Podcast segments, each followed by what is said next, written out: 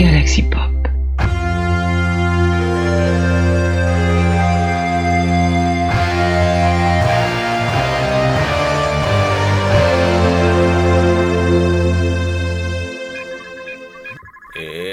Bonjour à toutes et à tous et bienvenue dans cette toute nouvelle émission de Trek in Storia.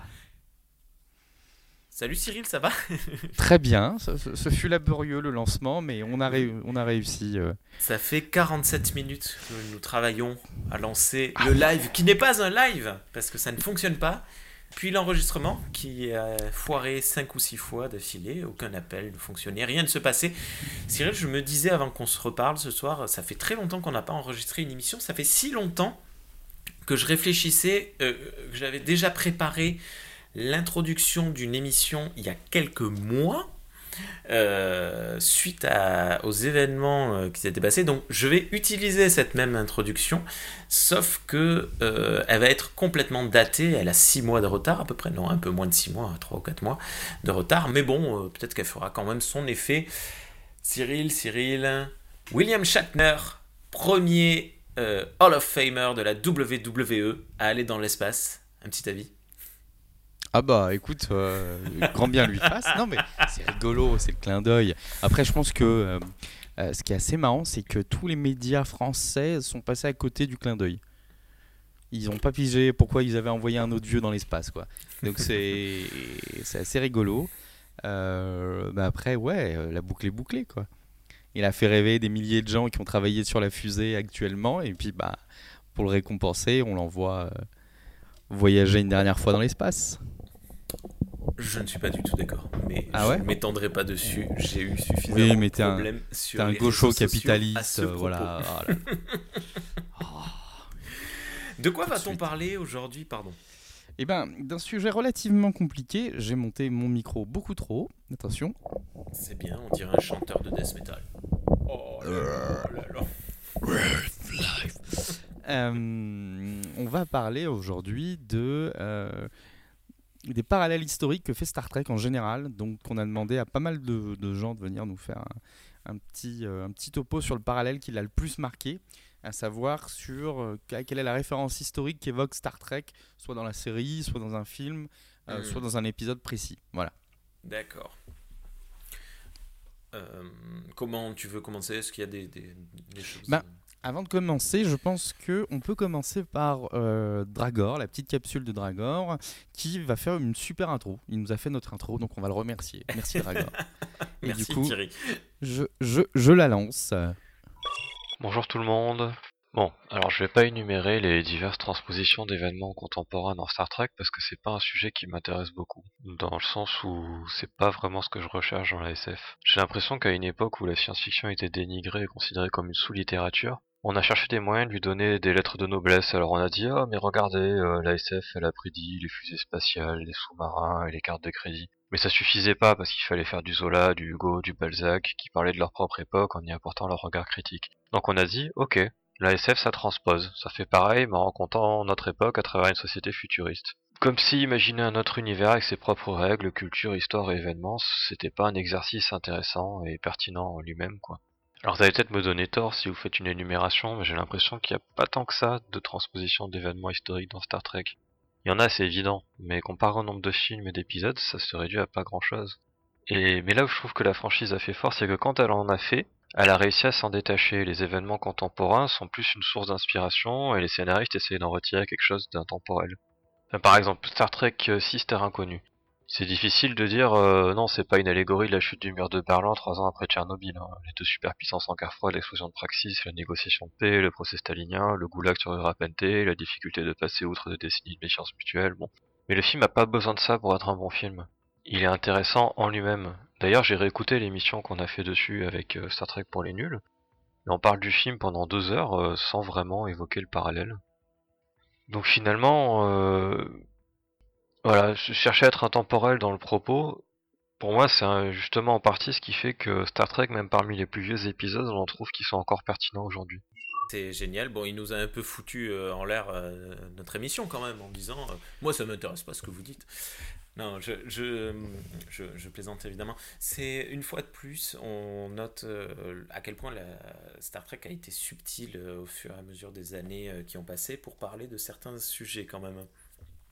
comme il dit, ben, bon, on l'avait dans la liste, hein, le, le, sixième film, c'est extrêmement évident, mais c'est vrai que ça fonctionne. On s'est pas fait au chausse-pied, c'est pas rentre dedans, c'est-à-dire qu'on on n'est pas en train de se dire, euh, si on ne connaît pas les, événements, euh, on, peut, on, ne, on, ne, se dit pas euh, qu'est-ce qui est en train de se passer, je ne comprends pas. Si on connaît les événements, on ne se dit pas il va se passer ceci, il va se passer cela. On, les, les, choses sont ouais, subtilement faites, comme ben, de manière générale en fait même quand on ne parle pas d'événements euh, contemporains à la série, quand on parle de concepts généraux, euh, par exemple lorsque TNG parle d'écologie, de, euh, on ne voit pas des arbres en train de pourrir. On nous dit non, l'espace est en train de se déformer à cause des vaisseaux spatiaux, machin. On, on comprend ce qui veut être dit d'une manière assez, assez subtile, je trouve là où je suis d'accord aussi avec Dragor, c'est, euh, avant de commencer, parce que nous, on va, on va en parler, mais euh, il y a aussi ce côté du, du spectacle qu'est Star Trek. C'est-à-dire qu'avant mm. toute chose, Star Trek, ça reste un divertissement. Nous, on aime bien creuser, retrouver des choses, des parallèles, des, euh, des liens, des caméos. Mais avant tout, c'est un divertissement. C'est là pour passer un bon moment. Et on peut très bien passer à côté de toutes les références que propose Star Trek sans passer à côté de l'histoire. C'est pas, hmm. pas gênant. Et là où j'ai trouvé intéressant ce qu'il disait aussi, c'est que finalement, dans les films, euh, il n'y avait pas, à part sur euh, Retour sur Terre, il n'y avait pas tant de messages que ça. Il n'y a pas tant de parallèles historiques que ça dans, dans, tous les films Star Trek, quoi, qui restent quand même des, films à, à, euh, spectacle. Ouais. Alors, j'y ai réfléchi. Euh, il y a quand même quelques trucs. Alors, attends, je me suis listé. Euh, parce que tu avais listé les films. Tu veux qu'on commence à parler des films? Eh ben, allons-y alors. Bah, sur Star Trek 1, qu'est-ce que tu dirais, toi? Sur Star Trek 1, je n'ai pas particulièrement de, de parallèle historique, ni même sur le deuxième. Bon, après, il y a plein de thèmes qui sont abordés, mais c'est pas le sujet de l'émission. Euh, par contre, dès le troisième, moi je me demande s'il n'y a pas un contexte via la guerre froide et la peur de la bombe nucléaire qui est représentée par euh, bah, le. Euh, ah, flûte, j'ai perdu le nom de, de la bombe Genesis. Oui. Enfin bon, dès le deuxième film d'un côté. C'est vrai que le deuxième et le troisième film là-dessus je me dis, est-ce que c'est pas un truc de la bombe nucléaire je, je, sais pas, parce qu'on est quand même euh, en plein euh, dans la fin de la guerre froide. Euh. Mais on est sur le côté aussi, effectivement, tu as raison, sur le, côté du développement de l'arsenal nucléaire. Chaque pays veut avoir sa, sa force de dissuasion, quoi. Hmm. Et c'est à celui qui invente la plus grosse bombe. Néanmoins, le truc, c'est que Genesis n'est pas présenté de cette manière. Genesis est vraiment présenté comme quelque chose de, de d'un peu étrange, mais de plutôt positif à la base. Euh, il se trouve que ça foire. Donc, est-ce que c'est vraiment ça? Je sais pas. Bah, il peut y aussi y avoir sur ce parallèle avec le nucléaire, c'est-à-dire euh, on, est dans une période où tout est nucléaire, donc c'est une bonne chose. Ça peut être une bonne chose, et entre de mauvaises mains, ça peut être une mauvaise chose. C'est-à-dire hmm. que les Klingons ne voient que dans Genesis une arme redoutable. C'est vrai. Donc euh, moi j'avais pensé à ça pour le, bah, à la base pour le troisième film, et c'est vrai que c'est évident que dès le deuxième film aussi. Euh, pour le quatrième film, euh, Retour sur Terre, dont, dont, tu parlais il y a quelques secondes, ben, évidemment c'est le démarrage des gros gros mouvements écologistes l'écologie existait déjà. Je me suis déjà fait un peu allumer sur certains forums. Oui, l'écologie existait avant les années 70, évidemment.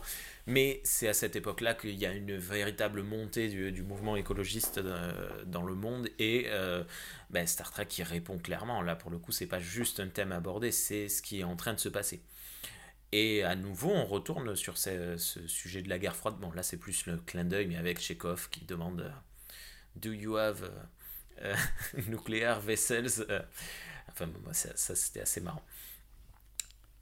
Et il y a aussi la naissance de toutes ces ONG euh, plutôt écologiques, hein, Greenpeace, tout ça.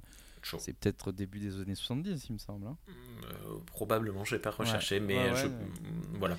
C'est, mais là encore, une fois de plus, contrairement à ce que je viens de dire à l'instant, ça, ça reste peut-être plus une, une mouvance Qu'un parallèle historique, ouais. Ouais. Ouais. C'est pareil, je pensais au fait de- d'explorer les fonds marins, euh, qui, qui- qui va, qui devient un enjeu de notre, euh, notre décennie à nous, Hmm. et qui est quand même évoqué dans Star Trek, mais ça reste un- une, une référence et pas un parallèle historique, C'est effectivement. vrai. Peut-être que je me suis planté. Bon, c'est pas grave. Arrive le fois, cinquième film. Là, pour le coup, c'est un parallèle historique, vu que ça a été complètement assumé par Shatner. C'est euh, la, la limite euh, bigoterie de, certains Américains et la montée des sectes des, euh, des télévangélistes euh, aux États-Unis. Euh, là, enfin, vu que c'est cl- clairement dit par le, scénariste réalisateur, je, je pense qu'on ne peut que, que accepter ce qui a été annoncé. Voilà, Sibok est un télévangéliste qui télévangélise. Je ne sais pas ce que ça veut dire. je Non, mais c'est le terme. ne sais pas comment ils fonctionnaient les il fait, ça, il, bon. il fait sa Voilà. prédication, on appelle ça une prêche. Il Mm. fait sa prédication, sa prêche via la télé. C'est les télévangélistes. Voilà. En plus, tu peux via ta télé, avec ta télécommande, avoir les, les sacrements et tout. C'est assez balèze. C'est Euh, cool. donc, tu disais Star Trek 6 éventuellement? Évidemment, Star Trek 6, mais Dragor l'a dit dans la capsule, la chute de l'URSS, euh, Tchernobyl, tout ça. Là, euh, ben ouais, c'est clairement le, le parallèle. Et peut-être, honnêtement, à part euh, dans les films de la KTL, je pense que c'est le parallèle le plus, euh, le plus in your face. Néanmoins, une fois de plus, comme l'a dit très très bien Dragor, c'est euh, suffisamment subtil, donc c'est contrairement au in your face que je viens de dire. Je suis un peu fatigué, hein, désolé. Ah, mais pareil, on doit le voir à mes yeux. C'est- pas de la fumette, hein, c'est de la fatigue. C'est la fin de l'année, d'accord. C'est la fin de l'année et c'est la fin de la euh, journée.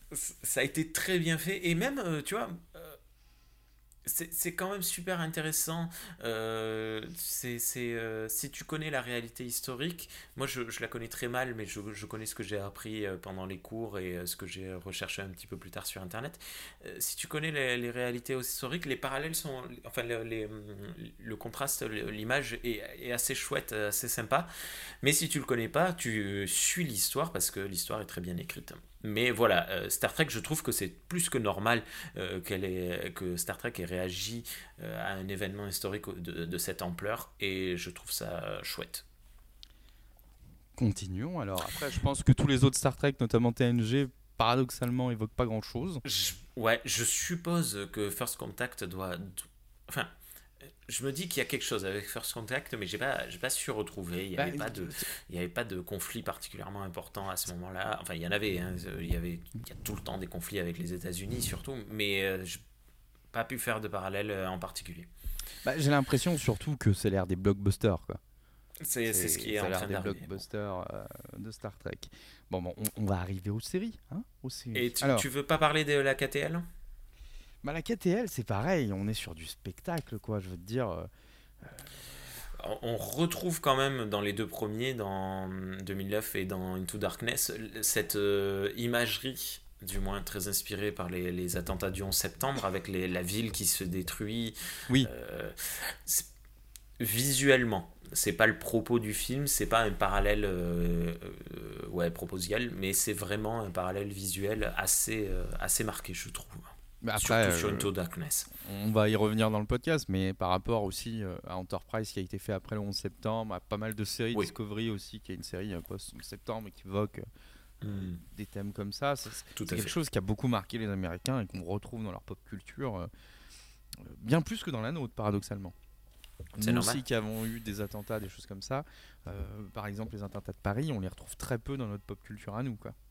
On verra peut-être dans une dizaine d'années après. Bon, on fait rarement de la production euh, de l'imaginaire en France. On est plus euh, sur de la prod euh, concrète, donc on va. si on les évoque, ce sera au détour d'un drame ou d'un truc comme ça. Mais Ou d'un Julie Lescaut. oui, Julie Lescaut contre les terroristes. ne regardez pas Julie Lescaut. Surtout elle en plus. Ouais, c'est, voilà, c'était le pire exemple. Regardez Joséphine. Oh Joséphine, non. c'est plus rigolo. Ah, je pense Allez. au cadreur qui doit galérer quand même à chaque fois pour faire un. Oh Alors, là, euh, oh lolo, oh lolo, oh lolo, oh lolo, Allez, c'est pas TOS. correct. TOS, The Original Series. Alors, bah, clairement, hein, là sur TOS, on a la guerre froide. hein. Il n'y a pas à tortiller. On a, on a cette idée de, de guerre froide. Le nom Enterprise n'est pas anodin non plus. Euh, c'est un vaisseau qui a servi euh, notamment beaucoup dans les marines françaises au début, puis anglo-saxonnes et puis américaines. Salaud de c'est Rosbif, ils nous ont volé notre vaisseau. Ils nous ont volé l'entreprise, oui, tout à fait, oui. Et après, ils auraient pu nous voler aussi la PME, euh, ils auraient pu nous voler. On a des noms pourris quand même en termes de bateaux. Et maintenant, ils peuvent chouiner parce qu'on leur pique leur poisson. Et- ouais, ouais, ouais. Ah oui, les roast beef, oui, oui, oui, oui, effectivement. Je, je cherchais avec les Américains, j'ai dit d'où on leur vole Non, non, non, les- Et les- non, les les, Anglais, Anglais, ouais. Et après, euh, nous font chier depuis 400 ans, là. Bon, voilà. Bon, euh, blague à part, c'est toujours chaud parce que après j'ai envie de partir sur des, des parenthèses Ouais. qui vont devenir des parenthèses dans des parenthèses dans des parenthèses, on s'en sort pas. J'avais envie de parler du Porto, voilà, vous le savez pas, mais pendant des siècles, le Porto ne pouvait être commercialisé que par les Anglais. Voilà. Ah, mais tu vois, les... enfin bon, bref. Les Anglais ont créé la ville de Bordeaux quand même. hein. C'est Et j'ai c'est la deuxième pire ville du monde. Et je couperai ça au montage. Mais j'ai découvert, bonus, j'ai découvert ce matin que la ville de Goa en Inde était un ancien comptoir portugais. Oh, oh. Voilà, comme quoi les gars, ils, ont allé- ils sont allés partout. Hmm. Euh, on a aussi dans TOS, pour revenir à ce qu'on disait, dans TOS, on a aussi le fait que euh, c'est assez rigolo, hein, c'est une série qui nous est vendue comme pacifiste, utopiste, mais Kirk se présente tout le temps plus comme un soldat que comme un diplomate. Là où Picard, Janeway, même Cisco se présenteront eux plus comme des diplomates et des explorateurs que comme des militaires de carrière. Quoi. C'est quoi le, le- le parallèle historique? Bah, par rapport au- au- à la guerre froide. D'accord. Par rapport Ouais. où tout le monde est en guerre contre le grand méchant euh, URSS, l'URSS. Euh, alors j'ai l'impression que Starfleet à cette époque-là, en effet, plus. Alors Starfleet c'est un organisme paramilitaire, mais c'est vrai que à cette époque-là c'est plus militaire que para. Bah, ouais, ouais, ouais, ouais, c'est ça. ouais. Mais bon, euh, Alors que euh, la des... confirme hein, d'ailleurs. Oui, et alors que la Fédération des Planètes Unies, ça reste une, une copie conforme de l'ONU, quoi. Peut-être Oui. de l'ONU ou de l'OTAN. Tu vois, Starfleet, l'OTAN, euh, l'ONU, euh, la Fédération des Planètes Unies. quoi. Ouais, ouais. Mm, bref. Bon voilà, sur TOS, c'est un petit peu dur de dater. Il y a quand même des épisodes qui sont assez marquants qui vont parler de la ségrégation euh, raciale aux États-Unis, euh, notamment aussi de le- comment on a fait les droits civiques. Mm. Pas mal d'épisodes font référence à ça. Euh, du problème aussi du massacre des Amérindiens, avec l'épisode avec le préservateur. Ouais. Mais ça reste effectivement aussi sous-entendu, c'est jamais non plus clairement exposé quoi. Et puis après, bon, ce qui était quand même intéressant, c'est que on est dans les années 60, donc ce sont des choses qui se sont passées proches. C'est vraiment euh, 10, euh, euh, soit contemporain, soit 10 ans avant, soit peut-être 15 ans dans, le passé. Bon, à part le, massacre des Amérindiens, en l'occurrence, c'est beaucoup plus tôt. Mais euh, c'est vraiment. ils parlent d'une époque qu'ils connaissent pour le coup, là où maintenant, quand on va en parler, ce sera vraiment du passé. Donc euh, voilà, c'est très bien. Alors, dans l'ordre chronologique, euh, on peut parler de Discovery aussi. Alors, elle, qui est une allégorie d'un monde post-attentat, comme j'ai pu le lire sur certains articles, qui est très intéressant d'ailleurs, ce- cet article, je vous le mettrai en lien dans, voilà, euh, dans le podcast et dans le- la version YouTube.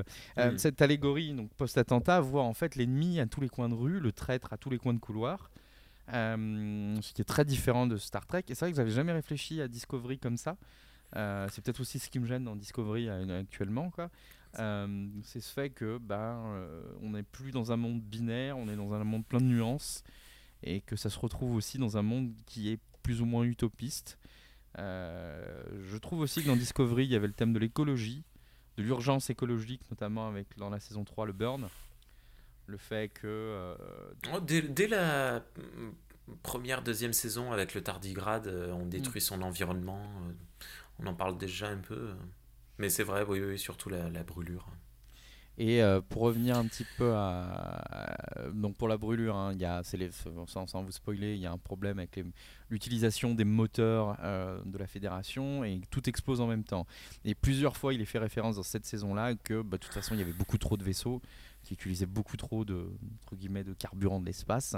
Problème qui avait déjà été évoqué dans TNG avec l'usure des couloirs spatiaux qui détérioraient euh, l'espace. quoi. Voilà. Après, bon, euh, le, le concept de l'écologie, vu qu'on parle de contemporanité, le problème c'est qu'on pouvait déjà en parler dans les années 60 et je pense que dans les prochaines séries qui arriveront dans les 20 prochaines années, 30 prochaines années, euh, ça sera toujours contemporain, quoi. Ce sera toujours un problème majeur. Il y a autre chose aussi qui était intéressant sur ce côté post-attentat 11 septembre, c'est le fait que les Klingons sont décrits comme aveuglés par leur idéologie. Ah voilà, c'est-à-dire que la fédération a affaire à un ennemi qui a une idéologie euh, qui refuse la bien-pensance de la fédération et qui a une idéologie jusqu'au boutiste, quitte à mourir par milliers pour prouver qu'ils avaient raison, quoi. Et on peut, j'ai trouvé que Discovery avait ce côté, euh, on peut rien faire contre des fanatiques, quoi. Hmm. C'est un problème qu'on a nous aujourd'hui euh, sous, différents formats, mais effectivement, c'est pas dit direct. Ce qui est dit direct, par contre, sur la dernière saison de Discovery, c'est le côté euh, post-Brexit.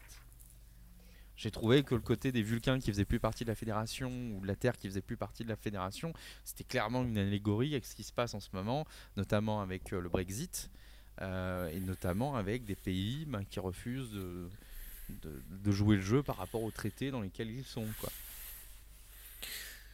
Je sais pas, j'ai pas regardé la série, mais ah, je suis, je suis, un peu bah, surpris. Euh, la saison 4, j'ai pas. Enfin, D'accord, bon, bah, sans, vous trop, sans vous Non, non, moi, ça me dérange pas.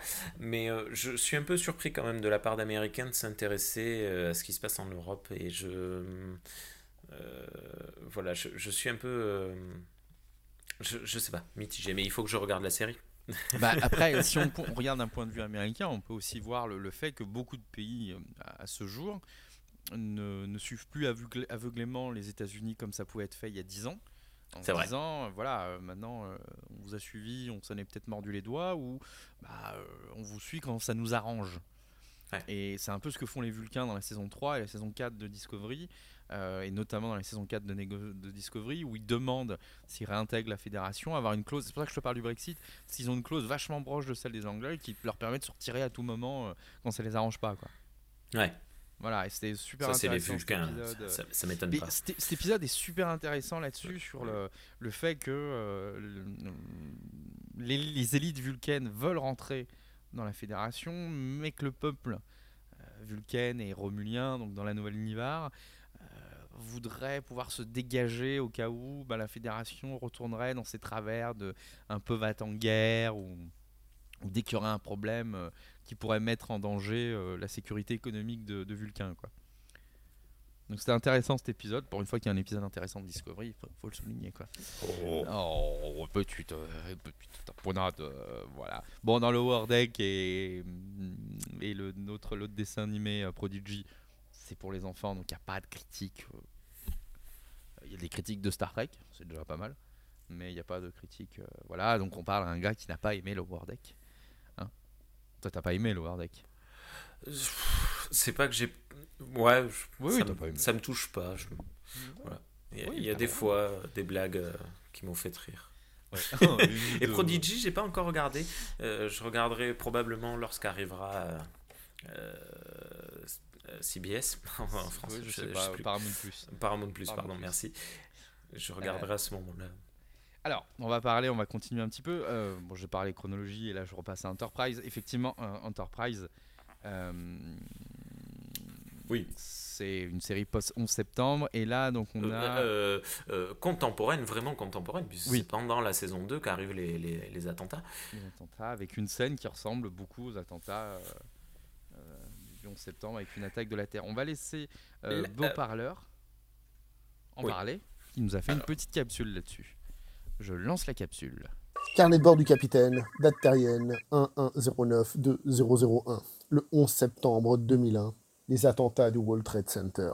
Tout le monde se souvient de ce qu'il faisait ce jour-là, tout le monde se souvient de ces images et de ce qui s'est passé. Pourquoi? Parce que c'est un événement historique, un événement historique certes néfaste, mais un événement qui a marqué l'humanité et notre planète. Évidemment, cet événement a eu un impact sur la vie de beaucoup, y compris sur les Américains, puisqu'ils ont été les premiers impactés. Il est facile de comprendre les Américains et de comprendre ce qui a pu leur arriver.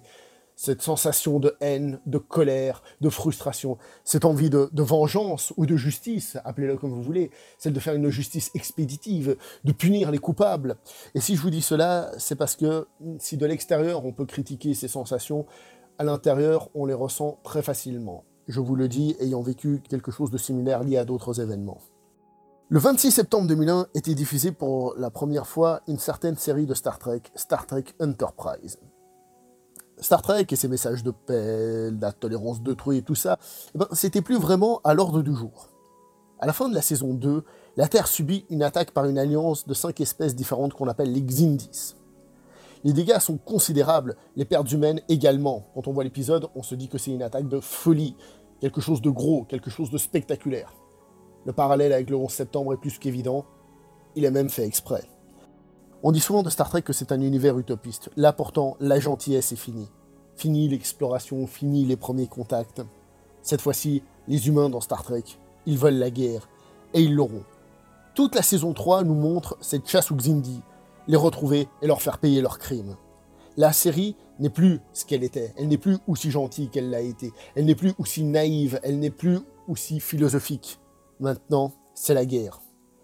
On pourrait du coup la rapprocher d'autres séries comme le remake de Battlestar Galactica qui lui arrivera d'ailleurs en 2004, ce qui aussi fait de cette série Star Trek quelque chose de très moderne, quelque chose qui la rapporte beaucoup plus du type de série que nous avons eu à l'époque et que nous avons eu depuis. Mais Star Trek, ce n'est pas Battlestar Galactica. Une série que, au passage, j'aime énormément, que je trouve être une super série de science-fiction. Mais ce n'est pas Star Trek. Star Trek, c'est comme le nom l'indique, Star Trek. Et ce qui est beau, c'est que l'aspect belliqueux dans cette saison se calme au fur et à mesure que celle-ci avance et que la série redevient Star Trek, qu'elle retrouve son essence de Star Trek. C'est ça qui est beau, c'est qu'on ressent cette haine des personnages, nous-mêmes, c'est que nous aussi, on a envie de partir au front avec eux, nous aussi, on a envie de faire payer les Xindi. Et peu à peu, la série va se calmer, les personnages vont se calmer. Les personnages vont retrouver leur lucidité. Ils vont réapprendre à philosopher. Ils vont réapprendre à être des tréquiens, j'ai envie de dire, des explorateurs, et non des guerriers. Ce qui, d'ailleurs, par rapport à ce que j'ai dit tout à l'heure, pourrait être néfaste pour la popularité de la série, puisque du coup, elle redevient quelque chose de vieillot, quelque chose de désuet, alors que là, elle devenait mature, violente. Et que fait Star Trek Enterprise à ce moment-là? Eh bien, elle redevient cool. Elle nous redonne ce message sympa, positif. Et j'ai envie de dire quelque chose. Si l'histoire de l'humanité est en effet remplie de choses négatives, eh ben, on a besoin aussi de messages positifs pour progresser, pour aller de l'avant, aller de l'avant dans le bon sens. Je pense que je ne dois pas être le seul à apprécier les séries qui sont un petit peu plus virulentes, mais Star Trek est important. Et ce message, il nous fait du bien. Il nous pousse à devenir des gens meilleurs. Un jour peut-être, nous aussi, nous irons là où nul n'est jamais allé. Même si j'avoue que j'ai un doute.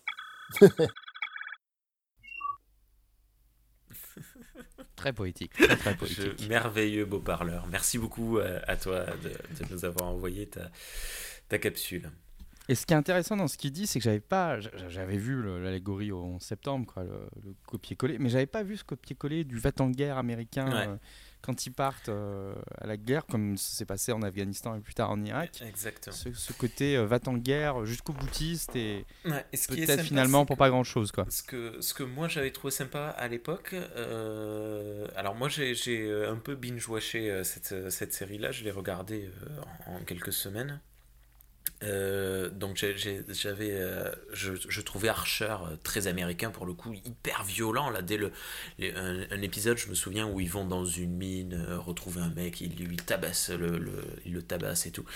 Et je me souviens de me dire mais pourquoi les, les, les membres de l'équipage réagissent pas? Et en fait, ils réagissent petit à petit. Au démarrage, ben, tout le monde est, euh, figé, euh, terrorisé, en colère. Et puis petit à petit, comme euh, le dit très bien Beau-Parleur, il commence à, prendre un peu de recul et à dire non, ça c'est pas bien, ça c'est inacceptable, etc. etc. Et c'est l'équipage même qui fait revenir Archer sur le, droit chemin, entre guillemets. et, et, oui, oui ben, une fois de plus, de toute façon, on sent bien que cette saison 3, elle a été écrite en entière euh, avant d'être tourné. Bon, il y a eu des modifications très probablement pendant euh, les, tournages des épisodes. Il y a quelques épisodes filler et tout de toute façon, mais euh, ça a été voilà, c'est comment le cette saison 3 montre à quel point les États-Unis ont été bouleversés par ces attentats et euh, le fait qu'elle le fasse quelques mois après, après, après les attentats même, après les événements, c'est presque une prédiction. enfin bon, Lorsque la saison 3 arrive, oui, la guerre avait déjà commencé, il y avait déjà des, des, premiers mouvements protestataires et tout, mais euh, enfin, euh, Star Trek a toujours ce, recul en se disant, ce serait bien, euh, comme il le dit, hein, Bob Parleur dans sa capsule, on va essayer quand même de faire mieux et de prendre du recul sur ce qu'on vient de faire, sur ce qu'on est en train de faire et réfléchir un petit peu. Et, voilà, et ça pour le coup, je trouve que c'est vraiment un, move très très fort de, la part de la production à cette époque-là parce que Enfin, comment tu veux euh, écrire une utopie alors que le monde autour de toi est en train de, de s'effondrer euh, parce que aussi bien, euh, je, je, me souviens plus l'équipe, mais aussi bien Berman lui-même, il était super vénère. Euh, je, je, sais pas, mais voilà, c'est hum, ça a été très très très bien fait et, et surtout que c'est de la contemporanité. pour le coup, si on parle de, pour en revenir aux, aux attentats, aux attentats pardon de, du Bataclan, je suis pas sûr que l'année l'année suivante, les, les six mois, neuf mois suivants, les attentats euh, moi j'aurais été capable d'écrire euh, quelque chose avec autant de recul. Oui, et puis ouais, comme tu dis, moi ça m'avait beaucoup marqué, c'était l'épisode notamment où, où, Archer cède à la piraterie. Hmm. Euh, et où on commence effectivement, comme tu lui dis, à lui faire, à lui faire prendre le recul nécessaire pour se rendre compte qu'il va trop loin dans, dans, dans, ce besoin de vengeance. Quoi. Ouais. Après, ouais, vous avez à peu près tout dit sur euh, Enterprise, quoi. Ouais, non, mais il est fort ce beau parleur. Ouais, mais c'est pour ça qu'on a fait appel à la crème de la crème. bon, allez, on, revoit vite fait le cas de Space Nine, mais on en avait beaucoup parlé dans l'épisode qui était consacré. Euh, tu en as parlé un, un, petit peu aussi avec euh, Star Trek 6. Euh, Deep Space Nine a un gros thème concernant la place de la science et de la, de la religion. Alors là aussi, c'est pas des parallèles historiques en étant des parallèles, ça reste un thème.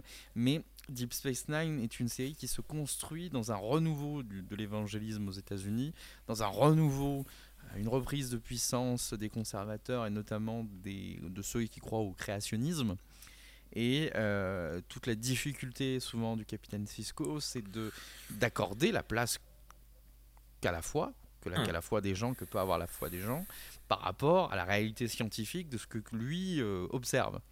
Donc de pas renier la foi ou les croyances des autres, tout en laissant la place à la réalité scientifique euh, des choses. Quoi. Ouais. Voilà. Euh, Il n'y a pas la guerre du Golfe dans ces époques-là aussi? Il y a la guerre du Golfe, mais c'est pas. Tu, vois, sur pas mal d'articles, je lis qu'il y a la guerre des Balkans aussi. Que, hum. c'est issu d'une guerre des Balkans. Après, la guerre des Balkans, nous, on l'a vécu par télévision interposée. Euh, moi, j'étais trop petit à l'époque. Ouais, moi aussi, j'étais relativement petit, mais de ce que j'ai lu en préparant l'émission, elle se finit en 99, à peu près, la guerre des Balkans. Hmm. Donc, euh, c'est une guerre larvée. Euh, il y a cette idée aussi des factions, des différentes factions bajoranes qui ont résisté face à l'ennemi oppresseur et qui, après, entre elles, se font la guerre aussi. Mais, mais je trouve que l'allégorie euh, je, me dis, dans les articles que j'ai lus, est-ce que les Américains avaient ce recul, même s'il y avait des soldats américains dans les, dans les troupes de l'OTAN, les casques bleus, est-ce que les Américains avaient ce recul nécessaire, euh, avaient cette connaissance de ce qui se passait dans, dans cette petite partie du monde qu'on nous-mêmes, Européens, on a du mal à placer sur une carte euh, Je suis pas sûr. Allez, let's go. Euh, du coup, on va lancer Guigui qui va nous parler euh, de Picard, étant donné le Picard, voilà, le Picard surgelé. Euh, voilà, voilà. Eh ben, je lance Guigui. Salut Cyril Michael, salut, bonjour à tous. Ici c'est Guigui, je viens de me téléporter du cadran pop pour vous rendre une petite visite et pour répondre à la question que m'a posée Cyril Michael. Alors il y a une chose que j'aime beaucoup dans Star Trek, c'est ce truc de SF qui permet de faire des métaphores sur notre monde contemporain, histoire de dépolitiser, d'un point de vue partisan, les récits afin de pouvoir s'attaquer au fond des problèmes, en tout cas de les dépeindre sans passion mal placée si je puis dire. Là, du coup, si je devais parler des parallèles de Star Trek avec des événements contemporains, voici l'événement de notre histoire passée et à venir qui m'a récemment interpellé. Il s'agit de ce qui se passe dans la saison 1 de Star Trek Picard. En effet, l'histoire de réfugiés romuliens qu'il faut aider ou pas, accueillir au sein de la Fédération ou pas, suite à la destruction de leur planète, le tout couplé à la montée d'une intolérance flagrante dans nos sociétés, forcément tout ça ça a été un, écho remarqué pour moi. Les Romuliens ici jouent le rôle des réfugiés climatiques présents et futurs face à des nations qui ne feront pas trop de zèle pour les aider. Après tout, ce ne sont que des étrangers. Si à cela on ajoute le cas des ex-Borg, ces êtres apatrides que tout le monde rejette, on se rend compte que la Fédération ne vaut pas beaucoup mieux que nos institutions du XXIe siècle, où les réfugiés sont souvent laissés à leur triste sort. Pour moi, que la Fédération se replie sur elle-même environ 20 ans après la Grande Guerre contre le Dominion n'est pas un élément narratif si insolite que cela. Certains fans de Star Trek voient l'utopie de la Fédération comme une chose presque parfaite qu'il ne faudrait jamais salir ou voire modifier.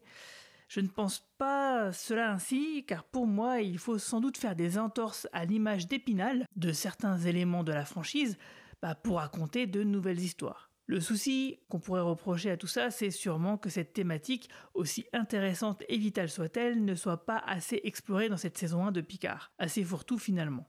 Tout cela n'a servi qu'à la toile de fond, qui est un prétexte pour remettre le personnage de Picard sur les routes de l'aventure. Mais en tout cas, les bases sont bel et bien là.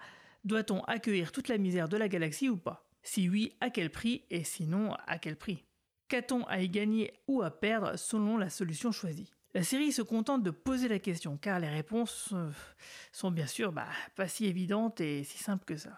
Tout ceci est forcément beaucoup moins optimiste que dans les séries des années 1960 à 1990, la Fédération des planètes uniques, qui a toujours été une allégorie flagrante des Nations Unies, avec un petit zeste de l'Union européenne, voit le pessimiste de la série Picard faire écho aux échecs récents des organismes internationaux pour leur gestion euh, bah, des crises mondiales, à l'heure où le monde devrait s'unir pour contenir le réchauffement climatique par exemple, et faire face aux migrations internationales annoncées. La Fédération dépeinte dans Picard n'est malheureusement que le reflet de tout ça c'est pas mal intéressant parce que j'avais pas vu Picard comme ça, tu vois. On a bien fait de demander euh, ça au commandant Guigui, qui est pas capitaine, il assume rien. Euh... euh j'avais pas vu qu'il y avait ce, thème des réfugiés, thème qui a été euh, pendant les deux trois dernières années omniprésent dans notre actualité, aussi bien aux États-Unis qu'en Europe. Et c'est vrai que j'avais pas réfléchi à ça. J'avais pas réfléchi au fait que bah, personne voulait de ces Borg euh, en dehors du collectif, que personne ne voulait euh, euh, de ces réfugiés romuliens, anciens ennemis. c'était c'était quelque chose qui était très présent dans Picard. Je sais pas ce que tu en penses. C'est vrai. Alors moi j'ai même pas fini la première saison hein, de Picard. je suis réfractaire au changement je, je suis extrêmement mauvais euh, ce soir pour parler des choses. Euh, Stewart avait annoncé euh, lors de, la Comic Con de Paris, je crois, que la série parlerait du Brexit. J'ai pas trop vu, j'ai pas trop vu les, les messages, mais avec ce que vient de nous dire Guigui, c'est vrai qu'on on peut tout à fait euh, réfléchir à ça et même euh, ce que l'on a vécu euh, il y a deux ans, en 2018 et en 2019, les réfugiés. c'est le moment où je vais dire des bêtises. Ouais, syriens, merci beaucoup. que nous, Français, macronistes, avons laissé mourir en, mer. là où voilà, la, fédération laisse, laisse mourir certaines personnes coincées derrière des barbelés. Bah, elle a surtout laissé mourir, les, les, elle n'a pas voulu euh, aller chercher les navettes romuliennes avant l'explosion. Mm. De ce que j'ai compris euh, dans mon souvenir. C'était pas bien clair d'ailleurs ça. Mais oui, effectivement, euh, c'est pour ça que Picard part, parce que la Fédération n'a pas voulu tendre la main à l'ancien ennemi. Quoi. Néanmoins, moi je suis quand même assez gêné parce que par rapport à ce qui est dit à la fin de, de la capsule de Guigui, la fédération, euh, moi je fais partie de ces réfractaires dont il parle, euh, qui, euh, qui, voient la fédération comme l'organisme utopiste. Pour moi, les problèmes dans l'univers de Star Trek ne doivent pas venir de la fédération, mais des individus. c'est pour ça que j'ai été énervé dès le premier épisode de Picard en me disant c'est plus une utopie, c'est une dystopie. Et c'est pas c'est pour ça que j'ai beaucoup de difficultés avec cette série et avec Discovery également. Euh, Bon, désolé, hein, on change de sujet, mais je veux me justifier parce que j'en ai marre de me faire tacler là-dessus. Euh, que l'on me dise qu'il y ait des salopards euh, au sein de la fédération qui ont dit non les Vulcains, les Romiliens pardon, vous avez qu'à crever, non les Borg, les Borg, vous avez qu'à crever. Je peux le comprendre, mais il faut que la fédération condamne ça et pas que ce soit. On a eu une, inversion des pôles, c'est-à-dire que jusqu'à présent on avait euh, la fédération euh, qui a mené des idéaux et quelques individus parsemés qui venaient piquer ces idéaux en disant non c'est pas bien machin truc et la fédération via Picard disait si c'est bien et là, maintenant, en fait, c'est la fédération, ce grand mur euh, qui, est, euh, qui est le mal. Et euh, c'est des individus qui viennent essayer de le picorer. Et je, Enfin, ça m'énerve parce que ça met le, la personne au centre de tout et non plus le groupe, l'unité, comme c'était censé être dans Star Trek. Mais je suis désolé, j'ai changé de sujet. Alors, mais pour, pour revenir là-dessus, tu as tout à fait raison. C'est-à-dire que l'idée même de, de, de l'élu ou l'idée même de l'individu qui à lui seul peut faire changer le cours des choses, c'est une idée qui est quand même très américaine, qui n'était pas du tout dans, dans, TOS, voilà, qui n'était pas dans TOS, dans TNG ou dans, ou dans, dans, Voyager, mais qui commençait à poindre le bout de son nez dans DS9. Oui, mais non. Ah, ah, oui, mais le truc avec Deep Space Nine, c'est que tu voyais la fédération devenir quelque chose qu'elle n'était pas censée et être reprise.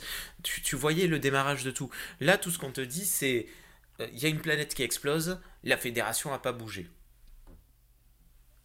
Tu vois, c'est contextualisé en fait. Bon, bref. Oui, oui, après, on en parlera sur un autre épisode parce que c'est intéressant, cette inversion de valeur dont tu parlais. Cette inversion de valeur. Euh, euh, mais moi aussi, je l'ai ressenti sur cette côté, sans dire que c'est une dystopie, je dirais peut-être pas jusque-là, mais sur ce côté inversion de valeur où l'individu se confronte à, à, une bureaucratie. Hmm. C'est ce que tu veux dire, quoi. À une bureaucratie et euh, à des choses qui le dépassent lui-même en tant qu'individu. On est limite euh, dans une société fasciste, je suis désolé. Le, le, le, short Trex euh, qui se passe sur Mars, là, avec les deux, les deux petites filles. Enfin, c'est pas. Enfin, bon, bref, désolé je, vais euh, m'énerver et je suis trop fatigué. On, en je vais mais euh, moi aussi, des fois, je me demande si c'était pas la fédération le problème. Mais je vais faire une théorie bientôt là-dessus sur est-ce que c'est pas la fédération le problème? Oui, oui c'est totalement la fédération le problème euh, dans, dans ces nouvelles séries. Oui, voilà. Mais voilà. Euh, mais ce qui, pour le coup, euh, alors c'est pas un parallèle euh, contemporain volontaire, mais c'est une preuve qu'il y a un gros problème dans nos, nos démocraties, nos, institutions. nos institutions. Exactement. Merci de me tirer les, les, les mots.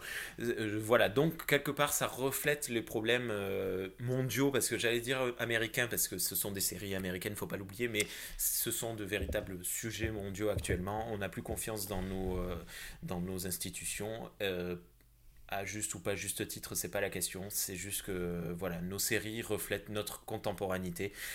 Et en ce moment, euh, ben, quel que soit le pays dans lequel on vit, dans l'hémisphère nord, on est le peuple est contre son, son ses leaders. Il y, a une défiance, mais Star Trek, comme tu le dis, révèle pas mal ça parce que on avait au début, dans, que ce soit dans les séries avant, avant 2000 et même jusqu'à Enterprise, on avait cette idée que de toute façon la fédération c'était loin. Donc eux étaient les représentants de la fédération très loin et que forcément l'administration n'allait pas les emmerder. Alors que dans, euh, dans Discovery, voire, voire, même Picard, la fédération est pas loin. C'est-à-dire que euh, elle est tangible. Euh, et on l'a vu aussi dans DS9, quand le peu de fois où Cisco retourne à la fédération, la bureaucratie est tangible. Et, facilement, comme tu le dis, euh, dans DS9 c'était vu, est facilement retournable euh, contre ses propres idéaux pour servir à dessein des visions un peu plus sécuritaires ou fascistes. dans Picard, c'est la bureaucratie bureaucrate euh, qui elle aussi est manipulée euh, à des dessins euh, de complot galactiques. Et dans Discovery, c'est le fait que dans Discovery, j'ai plutôt envie de dire, c'est le fait que elle soit une idéaliste Burnham de la fédération qui met la fédération dans son propre embarras, quoi. Euh, on lui a expliqué que les Klingons c'était l'ennemi, son trauma, les Klingons c'est l'ennemi, les Klingons c'est l'ennemi. Donc quand il y a des Klingons, tu tires d'abord, tu réfléchis après. Ce que faisait Kirk hein, sur le fond. Hein. Euh, voilà quoi. Et, du coup, la fédération lui reproche euh, d'être entrée en guerre alors qu'elle aurait pu, et c'est là où tu dis aussi que ça, ressemble un peu à la dystopie, ou qu'elle aurait pu laisser les, Klingons massacrer deux trois planètes, c'était pas gênant hein, du moment qu'elle perdait pas de ressources dans une guerre inutile quoi. c'est un peu le reproche qu'on fait souvent à, à, Burnham. Euh, on est à peu près d'accord sur cette parenthèse qu'on peut refermer, mais comme tu le dis, c'est un reflet de nos sociétés. Euh, depuis des séries comme 24 heures chrono, euh, on est sur ce, de toute façon. Depuis Friends. Non, je sais que... Friends, tout est truqué. Non, Lost aussi, en parlait un petit peu. Oui, voilà, le, le, groupe est le problème. C'est pas l'individu, c'est le groupe et, et, tout ce que le groupe peut générer en termes d'institution qui, qui devient le hein. problème. Ça fait quoi ça fait mal à, mon utopie. voilà. Oui, mais moi j'aime Star Trek pour ça, c'est-à-dire son optimisme, son optimisme des fois un peu bébête. Je veux dire, euh, tu regardes TNG, il y a un optimisme BA, euh, euh, TOS aussi. dire, c'est manichéen à mort, quoi. Mais ça fait du bien. pour nous deux qui sommes fans de catch, on aime le catch pour ça, parce que c'est manichéen. T'as le bon, t'as le gentil, point. Il n'y a pas de nuance, il n'y a pas de gris. Mais c'est pour ça qu'on aime le catch. C'est que c'est basique et, que ça rassure euh, notre instinct primaire du euh, on a besoin d'avoir des repères dans la vie. Et dans un monde où maintenant on te dit qu'il faut mettre de la nuance de partout, on peut se sentir un peu perdu. C'est pareil maintenant dans des séries ou des fictions où il est gentil, mais des fois il fait des choses de pas gentil, mais parce qu'on l'a forcé à faire. Ça, devient chiant parce qu'on est, on est primaire, on est des êtres primaires et on a besoin de, choses primaires. Et Star Trek répondait à ça avant que bah, Star Trek se fasse aussi passer à la moulinette euh, des scénaristes contemporains euh, avec leur mystery box de merde.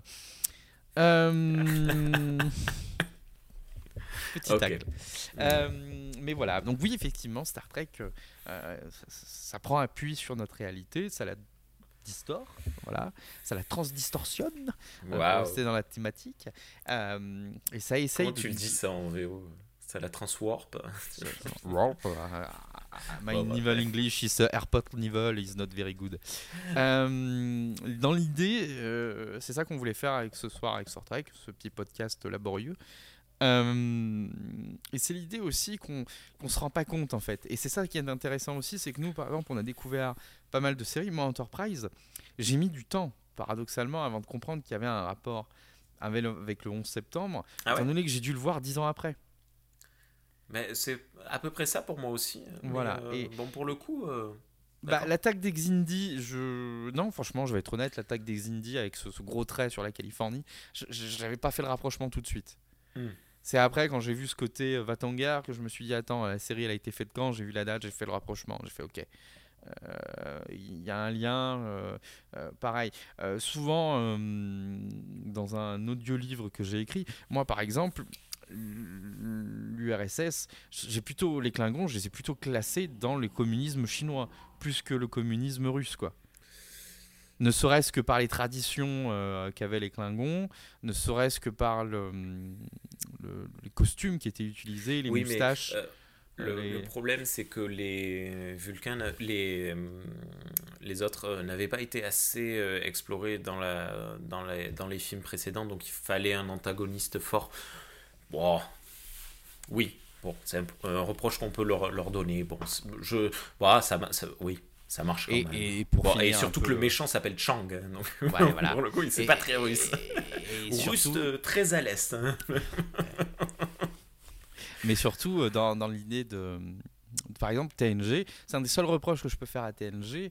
Euh, c'est que ça c'est qu'il y a très peu de thèmes ancrés dans l'actualité. TNG, ça se voit assez intemporel, quoi.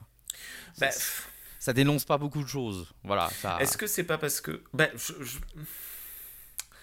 je, sais pas. Est-ce que c'est pas justement parce qu'on a toujours les mêmes problèmes depuis 40 euh, ans maintenant que la série euh, existe 30 ans? Bah, à part euh, le, le, relativisme culturel et par rapport à la xénophobie ou le, le colonialisme, ça dénonce pas énormément de choses, TNG.